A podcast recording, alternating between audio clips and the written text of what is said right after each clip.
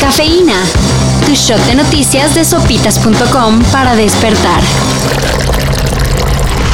¿Ya les cayó un billete de a 50 con ajolotito? Si todavía no, No se preocupen, que el Banco de México anunció un segundo tiraje de la muy buscada edición del papel moneda. la cual constará de 120 millones de piezas. Ah, y no es porque los primeros billetes no estén circulando debido a que la gente los guarda para su colección. Como se ha rumorado en redes sociales. Simplemente así era el plan.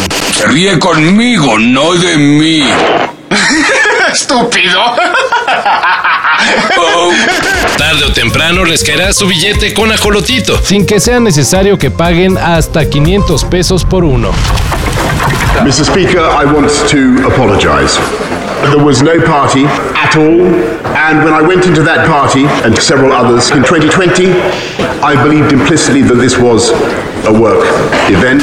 En Reino Unido, el gobierno de Boris Johnson anunció que en los próximos días se levantarán las medidas de emergencia para evitar contagios. Ya no será necesario hacer home Se office, dejará de pedir certificado de vacunación para entrar a espacios públicos cerrados. como bares y cafés. E incluso ya no se obligará el uso del cubrebocas. Se acabó la pandemia. Para nada. Sin embargo, parece que Boris Johnson ya no tiene cara para pedir a la ciudadanía cumplir con esas normas. Cuando recientemente se dio a conocer que gente de su gabinete Hacía fiestas en pleno confinamiento.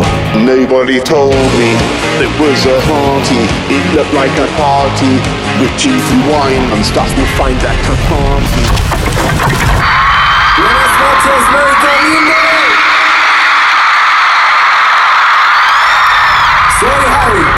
Luego de que la pandemia lo hizo posponer gira, Harry Styles confirmó las fechas en las que vendrá a nuestro país para ofrecer tres conciertos que pintan para memorables. El ex One Direction se presentará el 20 de noviembre en Guadalajara. El 22 de noviembre en Monterrey y el 25 de noviembre en la CDMX, Ya ni les decimos que los boletos están a la venta. porque la mayoría están apartados desde el 2020. Elena, ¿por qué estás llorando? Que no se vale, que si me querías dar otra fecha para verlo. Iba a ser regalo de mis 15 años.